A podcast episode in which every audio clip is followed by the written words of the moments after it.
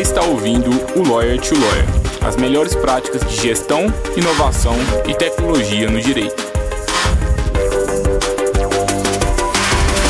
Meu nome é Gabriel Magalhães, bem-vindo ao Lawyer to Lawyer.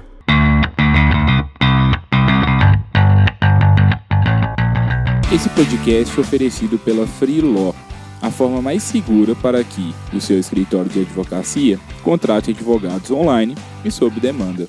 E eu sei que talvez você nunca pensou nessa possibilidade, mas agora você pode realizar parcerias com advogados especializados em qualquer área do direito, de acordo com a sua necessidade. É só entrar no site www.freelaw.work e enviar a descrição do serviço que precisa ser executado, as orientações, o prazo, e aí é só aguardar a mágica acontecer e você visualizar as propostas dos profissionais. Faça parte agora da nossa comunidade e aumente o portfólio de serviços jurídicos que o seu escritório oferece aos seus clientes. Olá, advogado! Olá, advogado! Seja bem-vinda, seja bem-vindo ao episódio de número 50 do Lawyer to Lawyer. Estou muito feliz, é um episódio cheio, né? um episódio comemorativo. Estou muito feliz de receber a Sheila Shimada para participar aqui conosco. Hoje o tema é de um escritório tradicional para um escritório tecnológico. Como que você pode transformar um escritório tradicional em um escritório tecnológico? Quais que são as mudanças necessárias? Como que você pode manter a sua equipe engajada e motivada? Como que você encontra a tecnologia ideal para o seu escritório de advocacia?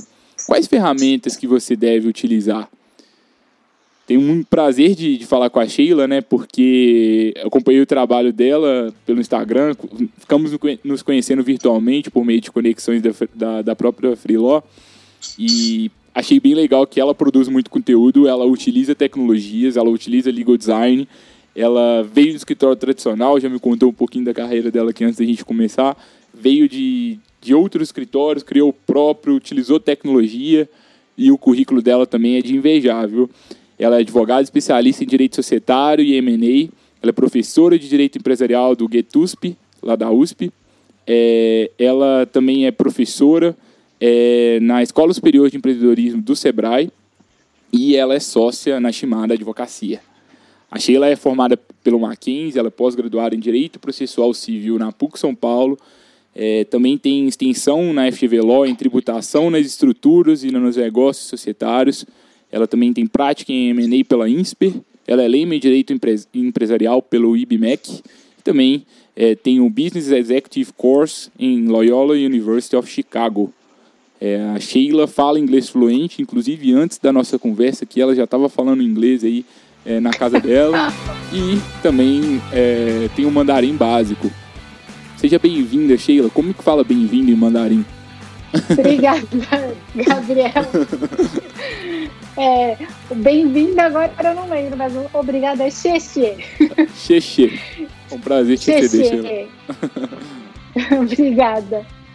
É tão difícil falar mandarim, meu Deus do céu. Eles põem o verbo no final da frase. Mas vamos lá. Legal, Sheila. Conta um pouquinho pra gente da sua trajetória, como que. Como que quais traumas que você teve em escritórios tradicionais, né? É, que você estava falando para mim aqui antes da gente começar e, e como, como que foi a decisão de, de criar o seu escritório e como que você transformou o seu escritório de um escritório tradicional para um escritório mais tecnológico? Olha, é, os meus traumas no, em escritórios tradicionais, eles não estavam tão relacionados à questão do, do, da digitalização, né? Mas eles estavam mais relacionados à questão da hierarquia. Porque eu não entendia muito bem porque um estagiário não podia ser ouvido, porque ele não tinha boas ideias, porque ele era novo. É, não entendia muito bem porque você não tinha acesso ao seu líder, ou é, porque era tão difícil você chegar num advogado e, e, ter aquele, aquele acesso mais perto do seu líder, né? Eu nunca entendi muito bem a arrogância que a maioria dos advogados tinha. É, eu, não, eu amava a ciência do direito, mas eu não amava a postura do advogado. Então, a minha, minha a minha dificuldade estava muito mais na institucionalização do profissional do direito, como ele se portava na grande maioria, principalmente no mundo corporativo, do que na ciência. Agora, com relação à digitalização do, do escritório, eu empreendei quando eu já tinha aberto meu escritório, eu passei por uma cena muito específica que eu tinha uma cliente que ela trocava muitos e-mails comigo e ela, após dois anos de ter ingressado com uma ação comigo, alegou que tinha me entregado documentos e eu falei para ela: não, você nunca me entregou esses documentos. Ela falou: não, eu entreguei. Eu falei: não, você nunca me entregou. Ela falou: não, eu entreguei. Eu deixei na portaria do seu prédio, etc, etc.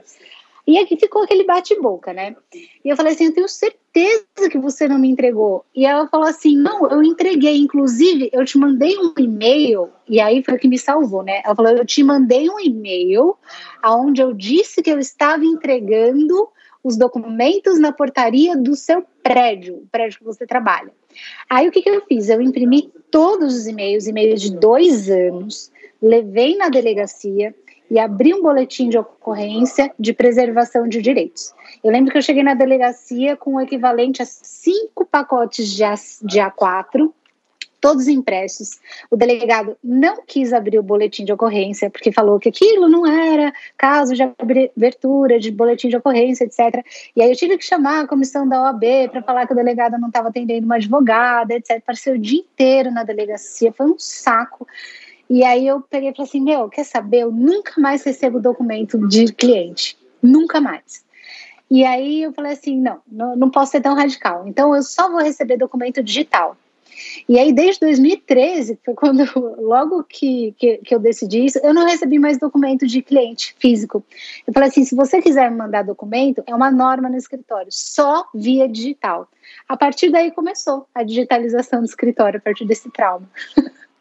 Muito legal, né? E é, é, um problema pequeno às vezes, mas que se transforma em um problema grande se a gente não, não consegue administrar, né?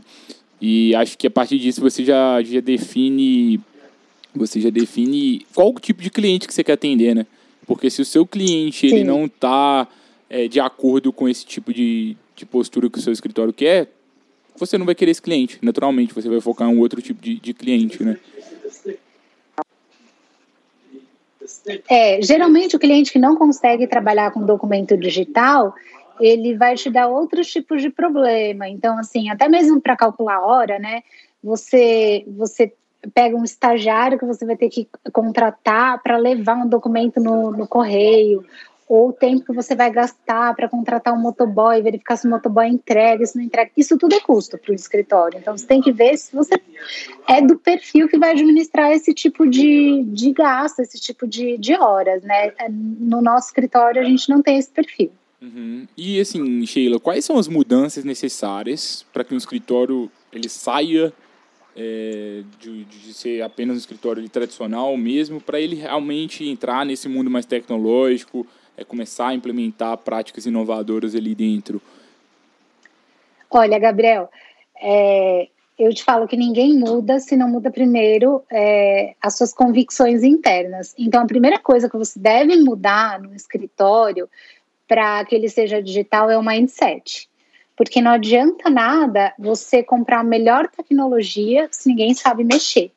Não adianta nada você contratar a melhor assessoria para implantar o software de última geração se você está com uma equipe que não está disposta a, a ter uma mente aberta para entender a tecnologia, para buscar, para ser curioso. Porque você imagina, é, vou dar um exemplo muito simples, tá? É, eu estava na casa do meu pai e eu vi que o telefone dele estava muito ruim. E aí eu peguei e comprei um iPhone de última geração para o meu pai. Duas semanas depois, meu pai falou assim: Eu estou te devolvendo o iPhone porque eu prefiro meu antigo. Então, assim, aí eu falei assim, pai, por quê? Aí ele falou assim: Eu não sei mexer no iPhone. E a gente já tinha configurado tudo, né? Então, assim, isso é um exemplo simples que aconteceu com meu pai, mas isso vai acontecer em todo lugar que as pessoas não estiverem abertas para receber a tecnologia. Então, o primeiro requisito que eu vejo em qualquer escritório é você tá com a liderança, né, que é o que a gente estava é, conversando um pouco mais é, an anteriormente, né, a liderança tem que estar tá aberta, né, a liderança tem que ter a mente aberta para introduzir a tecnologia, para conseguir inserir esse mindset no time de receber o mundo digital. Por quê? Porque o mundo digital ele é extremamente volátil, ele muda toda hora, né? Você tem que entender que você vai ter que reservar um tempo para analisar as novas oportunidades, para escutar desenvolvedor, é, para estar tá em eventos, porque não adianta você colocar um software é, que é maravilhoso hoje, 2020, e achar que esse software maravilhoso de 2020 vai ser maravilhoso em 2021. Só se você tiver sorte dessa empresa ser sempre maravilhosa, mas mesmo se ela for, é, você vai ter que estar tá sempre comparando os concorrentes dela, você vai ter que estar tá sempre comparando se as necessidades do seu escritório não vão mudar. Então, é, se você não tiver a mente aberta, e o que, que é mente aberta? É saber escutar. Você tem que saber escutar o seu concorrente, tem que saber escutar o concorrente do software que você está contratando, é, tem que saber escutar os seus funcionários, é, para não ficar assim, gastar muito tempo. O que, que a gente faz no escritório? Eu sou a, a sócia, né? Então a minha mente ela tem que estar tá sempre aberta. Só para dar um pouquinho mais de contexto, conta um pouquinho mais. A gente. Área de ó, atuação vou... e tudo, assim, qual é o perfil de cliente de vocês? Nós somos escritório boutique, né?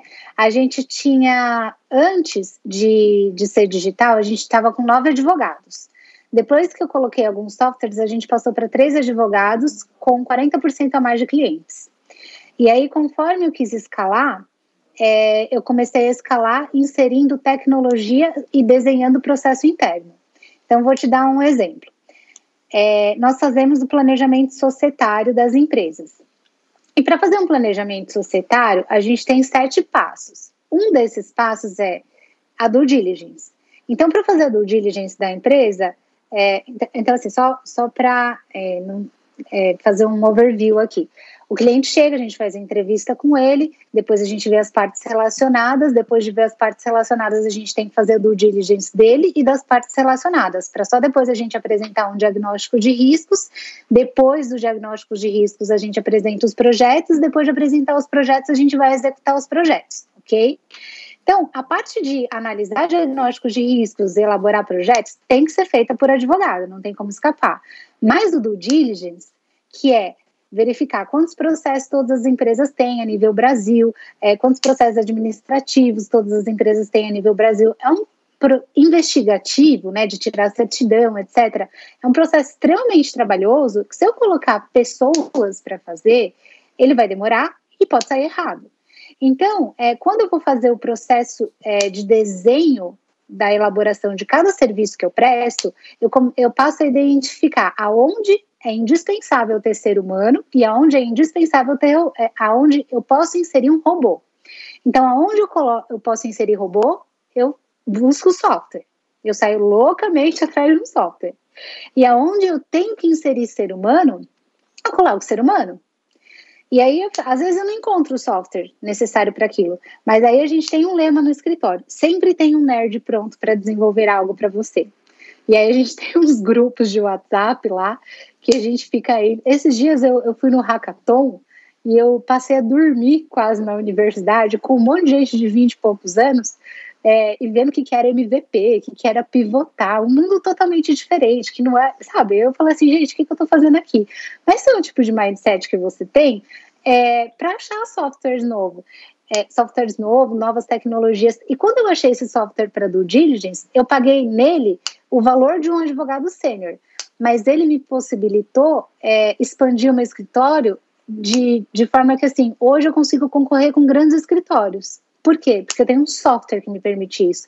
Eu robotizei uma, uma área do meu escritório essencial. Então, assim, é, basicamente eu acho que é isso que, que não sei se responde a sua uhum. pergunta, assim, mas digitalizar é, é, é é uma parte essencial. Eu acho que eu vejo assim duas, duas questões. Primeiro tem um pressuposto que você, você trouxe no, no, início, né? A gente precisa de que a liderança ela apoie esse tipo de iniciativa e realmente isso seja a grande prioridade da liderança. Porque se não for, o projeto vai morrer. Muito difícil. Então você que está escutando a gente não é tomador de decisão no escritório, trabalha no escritório de grande porte. A verdade é que se as lideranças do seu escritório não apoiarem mesmo, muito difícil você conseguir mudar sozinho. Pelo menos eu acredito muito nisso. Acho que tem que vir, vir do topo e com exemplo a gente levar isso para baixo nesse sentido, mas ao mesmo tempo sem hierarquia, porque se você tem uma hierarquia demais, vai causar trauma, igual a Sheila já, já, já trouxe aqui para a gente, né? É... Olha, é, Gabriel, desculpa até te interromper, claro. assim, mas eu sou super conhecida por, por, pelo meu sincericídio, sabe? Mas assim, se você está no escritório que ainda não se digitalizou, cara, se a sua liderança não se conscientizou disso, não repense a sua posição dentro do escritório, porque ele não é um escritório que consegue sobreviver daqui a cinco anos. Ele não é um escritório que consegue sobreviver daqui a dois anos. Uhum, sim, com certeza. Você concorda? E, e quando a gente assim, não, compara, não tem a né? possibilidade. Não, com certeza. Eu acho que quando a gente compara um escritório que ainda está atrás do tempo, né, com o escritório que está buscando inovar, a gente vê de uma forma nítida a diferença de diferencial competitivo. Porque se eu consigo entregar o mesmo produto, às vezes até melhor, o mesmo serviço no caso, né, é, com mais qualidade, com mais agilidade e o meu custo é menor do que o meu concorrente, eu vou cobrar até menos do meu cliente final, vou entregar um serviço melhor para ele e aí não tem como, não tem como outro advogado, outro escritório concorrer comigo, né? Então é muito importante a gente começar a pensar como que a tecnologia pode aumentar o nosso diferencial competitivo.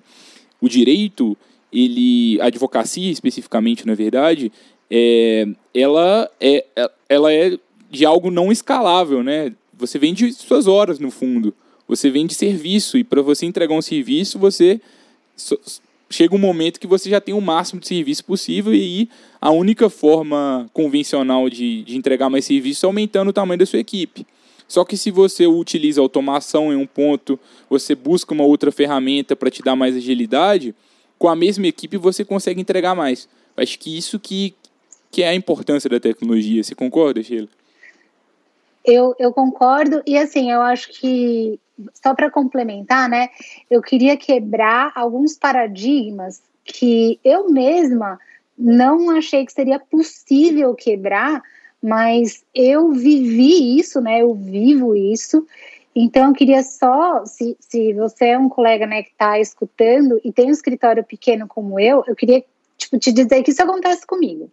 É, eu trabalho na área de M&A, é, eu sou um escritório pequeno e novo, né? Eu sou mulher e nova, então assim são muitas coisas que, que teoricamente seriam negativas para a área que eu tô.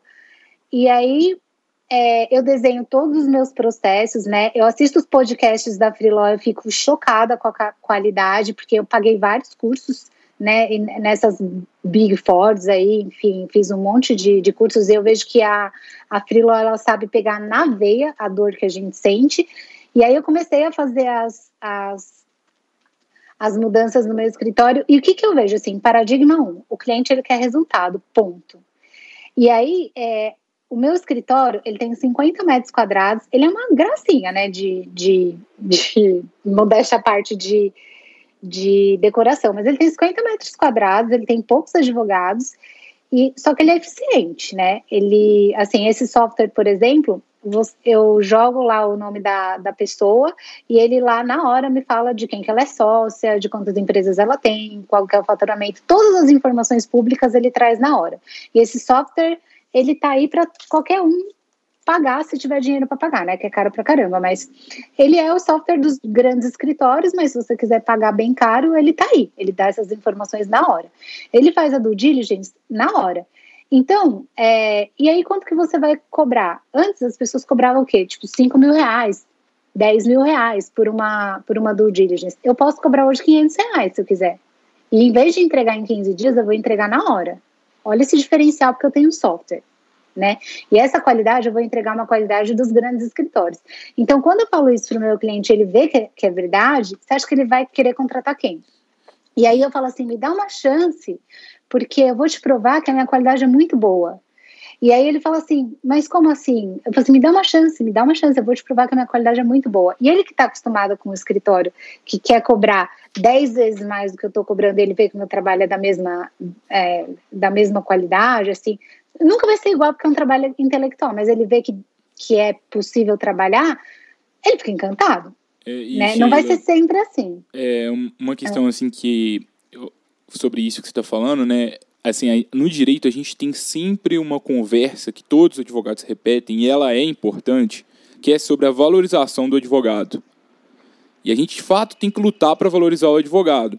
Só que esse discurso de valorização do advogado, muitas vezes ele é utilizado de uma forma errada para fazer com que advogados cobrem preços exorbitantes por serviços que poderiam ser feitos de uma forma muito mais simples. Se um serviço, ele, se já existe uma tecnologia que ela comoditiza um serviço que anteriormente era complexo, naturalmente o preço desse serviço vai, vai cair e vamos, vamos usar o valor novo agora desse serviço, vamos cobrar um valor justo dos clientes, vamos criar uma relação de, de confiança com esses clientes e vender é, serviços caros mesmo quando a gente for mais estratégico, porque às vezes eu vendi um comoditizado aqui que, que anteriormente era mais caro, agora eu estou vendendo mais barato, e para os próximos serviços, depois que ele, que ele já se tornou meu cliente e ele confia mais em mim, aí agora ele virou um cliente fiel e eu vou vender várias, vários outros serviços, ele vai me indicar para outros clientes. Então acho que às vezes falta esse tipo de análise, às vezes a gente tem muito medo é, de, de utilizar a tecnologia ao nosso favor, na minha visão, não sei se você concorda. Eu concordo. É, eu concordo principalmente que assim, você vai poder cobrar pelo serviço de advogado. E aí você vai deixar o robô fazer o serviço de robô e o advogado fazer o serviço do advogado. Uhum. Essa é a questão. Você não precisa cobrar barato pela hora de advogado. Desde que você saiba desenhar o seu processo e cobrar pela sua hora, efetivamente. Não pela hora que um robô pode fazer. Exato. Não, muito legal. E assim, como que você mantém a sua equipe engajada e motivada? Quais rituais vocês utilizam? É, ferramentas? Olha, para manter, não foi fácil. Eu cometi muitos erros no começo, mas muitos. Pensa assim, que tipo, pensa numa pessoa que errou muito na gestão de pessoas. Essa pessoa é a Sheila sabe? E aí é, eu tive o último funcionário que se demitiu, eu pedi para ele um feedback daqueles desesperados, sabe? Me dá um feedback, me ajuda, porque eu preciso, assim, é, entender como que funciona essa questão de ser chefe, porque a minha história é muito humilde, sabe? Eu sou uma menina do interior que veio estudar no, em São Paulo, e queria só ser, estudar e ser advogada. Eu sou só nerd. Eu nunca pensei em ser uma é, dona de escritório, né? Então, eu tive muita dificuldade com gestão de pessoa e por causa dessas inúmeras dificuldades, eu estudei muito para aprender a fazer. E esse último funcionário que se demitiu, ele falou assim: Meu, vai fazer um curso de gestão de pessoas? E aí eu peguei, fui, eu pesquisei muito na internet, eu não queria título, eu só queria um curso que me ajudasse mesmo. E aí eu fiz um curso de gestão de pessoas na, na escola Conquer aí, que está super na, na moda agora, né? E me ajudaram muito. Então, hoje em dia, coisas práticas que eu tenho. Eu tenho reunião de um one-on-one é, durante uma hora com todos os funcionários, né? É, todos ela, todas elas, eu falo com elas durante uma hora toda semana. E reunião de equipe, uma vez por semana.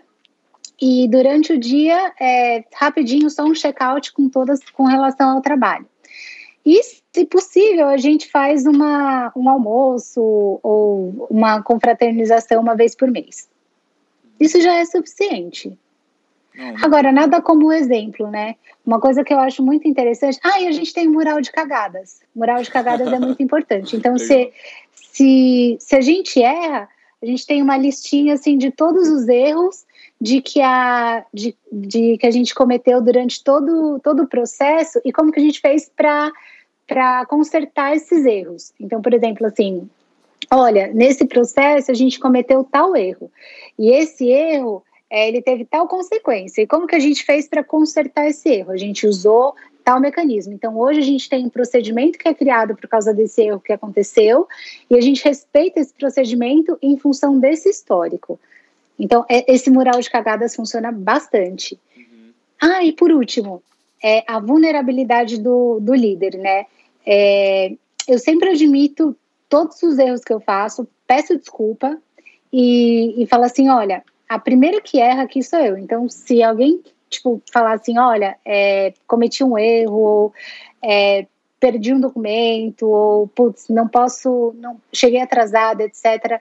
Pode ter uma super liberdade de falar isso para que o clima não fique pesado, porque os escritórios de advocacia eles têm um clima muito pesado em geral, né? Eu acho que ninguém consegue ficar muito tempo se esse clima perpetuar. Eu acredito que, que hoje são esses os, os mecanismos. Legal. E eu acho que, assim, de um lado, né, é difícil, de fato, permitir erros na, na advocacia, porque a gente está lidando com prazos, o risco é muito grande, são questões muito sensíveis às pessoas. Só que, de outro lado, se a gente não cria um ambiente seguro para errar, não vai, não vai existir inovação, a gente vai ter uma cultura do medo, fica difícil, né?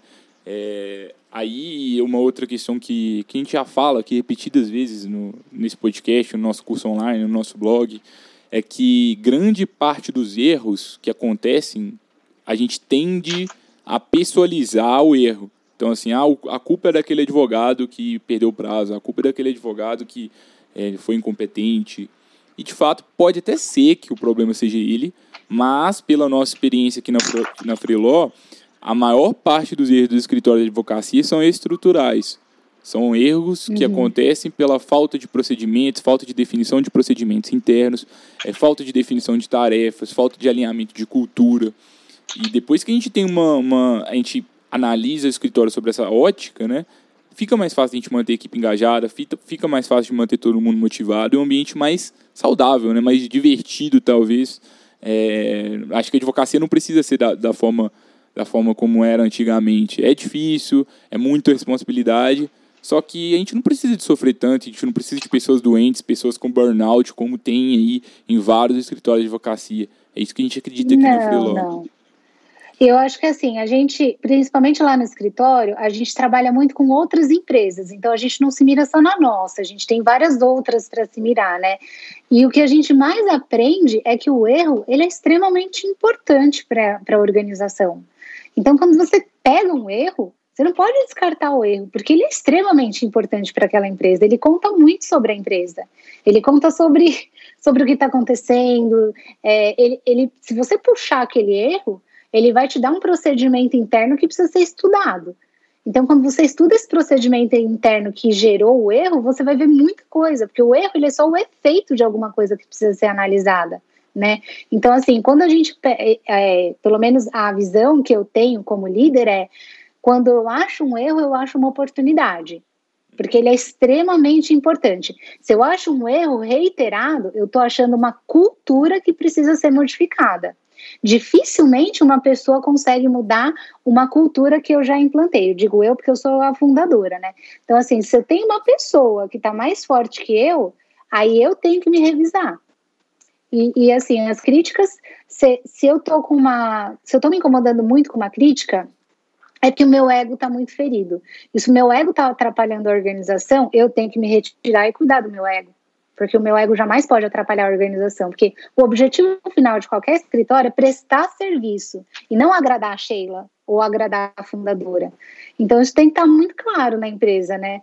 Porque senão a gente vira, assim, a gente tem inúmeros exemplos aí, principalmente agora nesse não vou falar de política, mas né, nesse contexto mundial que a gente vive, de líderes que estão pensando muito mais nos seus próprios interesses particulares, particulares do que nos liderados. E quando isso acontece, a gente tem uma doença na organização, né? Então, acho que a, a capacitação do líder é muito importante para a empresa funcionar. Eu acho que isso se encaixa com o que você trouxe sobre a fragilidade, né? A gente poder ser frágil. E, em teoria, no, no, direito, a gente não pode ser frágil, né? A gente tem que ser muito sério, tem toda a pose que, que é comum aí na, na, na classe. Mas às vezes é importante que a gente mostre um pouco de fragilidade para a equipe e seja realmente sincero para a gente criar um ambiente mais seguro para erro, para fomentar a inovação. Acho que isso é essencial para qualquer empresa que, que utilize inovação. É, Sheila, e sobre tecnologias, como que, que dica prática você pode dar para os escritórios para que eles consigam encontrar a tecnologia ideal para a realidade deles? É um desafio difícil, né? você saber o que, que realmente funciona. É. Tem tanta coisa, você abre o radar lá da B2L, tem 300 empresas, 500 empresas, cada dia que passa aumenta. Como que você sabe o que, que é, o que, que funciona para o escritório, é, qual tipo de tecnologia buscar e qual tipo de tecnologia não buscar? Tá, então dicas práticas, um, dois, três e já, né? Primeiro, a B2L não dá para você eu já fiz isso, tá? Demora muito, não vale a pena, se perde muito tempo. É, ficar entrando na B2L e ver todas as, as, as startups, as low-techs, as legal-techs que tem lá. O que vale a pena é você se associar na, na a B2L, que não é caro, você pode se associar até como, como autônomo mesmo, não precisa nem ser como escritório, entrar nos grupos de WhatsApp que tem lá que te interessam, e aí quando você precisa de alguma coisa, você manda uma mensagem do grupo de WhatsApp, que aí eles te referenciam muito melhor tudo que você precisa. É muito mais eficaz do que você ficar procurando uma a uma aquilo que você precisa. É, não, não é porque eu estou fazendo esse podcast, mas a, a Freelaw é extremamente interessante por mais que você, não importa o tamanho que você tem, imagina se você, assim, tipo, sempre que você tem uma dor de barriga no escritório, você poder contar com um profissional que vai te entregar em cinco dias de trabalho. É extremamente interessante, porque às vezes você tem uma dor de barriga, o funcionário vai embora, ele se demite, ele pega Covid, vamos, vamos dizer assim, né? Porque eu tive aqui, né, duas que, que pegaram, enfim. É, outra coisa importante, não acredite que um software vai resolver o problema da sua vida. Né? Eu no escritório tenho pelo menos quatro, só na área jurídica. Aí na área financeira tem mais dois. E eu tô sempre trocando. É, a terceira dica é: não para de ir em eventos, não para. E sempre conversa com seus clientes. Eu tenho muito cliente que é startup. E eles estão sempre é, mandando eventos, eu estou sempre indo, porque dá muita preguiça de ir. A agenda de advogado é lotada, é lotada mesmo mas vale a pena ir, porque você conhece gente legal, entendeu? E, e assim, eu tenho um background aqui na minha, em uma das minhas é, descendências, né, que eu tenho várias, é judeu, espanhol, japonês, mas na minha parte judia, é, judeu fala muito assim, você tem que dar cinco minutos pelo menos de ouvido para todas as pessoas que vêm falar com você. Então, dá cinco minutos para ouvir as pessoas. Nem todo mundo vai te agregar tudo na vida, mas se você não parar para ouvir nunca ninguém, porque você está sempre ocupado, você vai perder muita oportunidade. Então, assim, principalmente nesse mundo de startup, é, muita gente vai parar para querer falar alguma coisa com você, mas dá cinco minutos de ouvido não custa nada, sabe? E a, e a última dica é, assim, procura sempre está respondendo a pesquisa de satisfação e sendo muito grato com o pessoal que desenvolve startup, porque é, o egoísmo é uma coisa que, tipo, passou de moda, entendeu? A gente tem que estar sempre grato e contribuindo com todo mundo que ajuda a gente, mesmo que a gente nunca vá receber nada em troca, porque senão a gente não, não vai participar da próxima era, porque, na, na, no meu ponto de vista, o egoísmo já era, meu, não vai sobreviver nessa nova economia. É isso. Gostei bem dessa parte do feedback, que é a parte que a gente mais gosta aqui da Freeló, e eu acho que isso vale para todas as, as, empresas, né? É, às vezes, o que o problema que o seu escritório tem, às vezes ele não é 100% resolvido por uma empresa, mas se você, de forma genuína, conversar com a empresa, talvez essa empresa pode, inclusive, começar a criar customizações para você. É, acho que existe muita co-criação entre clientes e, e, startups. Isso acontece aqui, aqui com a gente na Freeló, por exemplo. Eu acho que isso acontece em qualquer ramo. Acho que começa a entender o que existe, converse com as pessoas, vá dando sugestões, porque dá para co-criar muita coisa, né? É, a gente está falando de inovação e de várias coisas que ainda não existem, né? E, e é bom tanto para quem está tá utilizando a tecnologia quanto para quem está desenvolvendo. E Sheila, para a gente encerrar aqui que hoje, né, o tema de hoje foi de um escritório tradicional para um escritório tecnológico. Quais são as suas dicas assim centrais, tanto para quem está é, no escritório tradicional hoje e não sabe o que vai fazer da vida, quanto para quem hoje está num escritório pequeno, está querendo transformar esse escritório? Quais dicas práticas para esses colegas aí que estão nos escutando? Bom, a primeira é, eu já falei, mas eu vou repetir porque ela é a mais importante. É mindset. Não é porque você é um escritório pequeno que você não pode ganhar dinheiro. Às vezes, escritório pequeno ganha mais dinheiro do que, do que escritório grande. Então, assim, margem de lucro é, não, não, indica faturamento. Então, quer dizer, às vezes eu posso faturar um milhão e ter um lucro de 50 mil reais. E às vezes eu posso faturar 200 mil reais e ter um lucro de 190 mil reais. Então, vamos quebrar esse mindset de que escritório pequeno não, não escala. É, segunda dica: não existe a possibilidade de você escalar se você não se digitalizar. Põe isso na sua cabeça. Ponto. Né? Então, se você está enrolando, quebra isso. Se você tem alguma dificuldade em se digitalizar, procura um psicólogo, um profissional que, que quebra esse mindset na sua cabeça. Porque é, digitalizar não é, um, é, comprar um aparelho e aprender a mexer nele. Digitalizar é aprender que você nunca mais vai deixar de aprender. é muito mais profundo do que comprar um aparelho e instalar um software no seu escritório.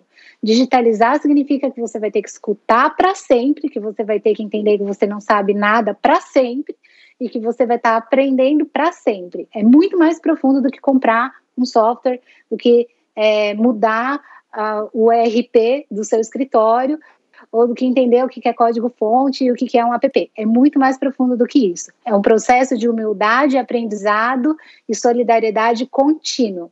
Então, essa é uma dica prática que não sei se é tão prática, tá? Mas é a mais sincera que eu consigo dar. E a terceira é, é não tenta manter o foco, porque apesar do aprendizado ser contínuo, tem muita startup, tem muita Lotec, tem muita Legaltech, e, e assim, é, entra na B2L, pega o, os grupos, de, se cadastra, pega os grupos de startup, conversa com pessoas e pede ajuda para pessoas te guiarem, porque sozinho você vai se perder. Uhum. Acho que é isso. Muito obrigado, Sheila. Gostei bastante da nossa conversa. Muito eu bacana também. Sua, sua trajetória. Já sou fã da Triló, né? Faz tempo. também sou fã do seu trabalho, de verdade. É difícil demais, né? Igual você disse. É mulher, sócia de escritório, é, com um, um, ambiente aí que você está concorrendo com escritórios grandes, mas mesmo com escritório pequeno, conseguindo bater de frente com, com, com escritórios grandes. E a gente acredita muito nisso, né, Freeló? A gente acredita que o modelo de quase todos os escritórios de grande porte, ele é insustentável. E os, os escritórios pequenos, escritórios de médio porte que começarem a utilizar a tecnologia bem feita, eles vão conseguir entregar serviços melhor do que os grandes e com serviços mais em conta. A gente acredita bastante nisso e você é uma esperança, acho, pra gente, para todos os outros colegas que estão nos escutando. Obrigado de verdade por ter topado esse desafio aqui com a gente hoje. Imagina, obrigada. Ah, só para não deixar é, nada é, nebuloso, a gente não está falando em diminuir honorários, tá? A gente está falando em diminuição de custo de estrutura, que é o grande problema que eu vejo aí em grandes escritórios. Não é nada ligado a, tirar a nossa dignidade, porque eu também gosto de ter vida boa. É, o software ele diminui o custo de estrutura, que quando você põe pessoas para fazer coisas de robô, você está aumentando o custo de estrutura, entendeu? O robô faz muito mais barato do que pessoas. Mas tem coisa que a pessoa tem que fazer, né? Basicamente é isso. Com certeza, concordo com, com esse ponto, Sheila. Colegas advogados, colegas advogadas, a gente agradece novamente pela audiência.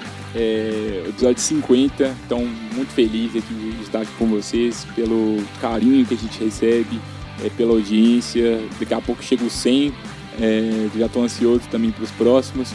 Na próxima semana a gente vai convidar um advogado que vocês vão gostar bastante, que é o Bruno. A gente vai falar sobre eficiência no controle de prazos processuais, um tema também bem importante para a gestão. O, a falta de controle de prazos ela gera uma dor de cabeça enorme para vários advogados, então é muito importante a gente ter eficiência nisso e acredito que vocês vão gostar.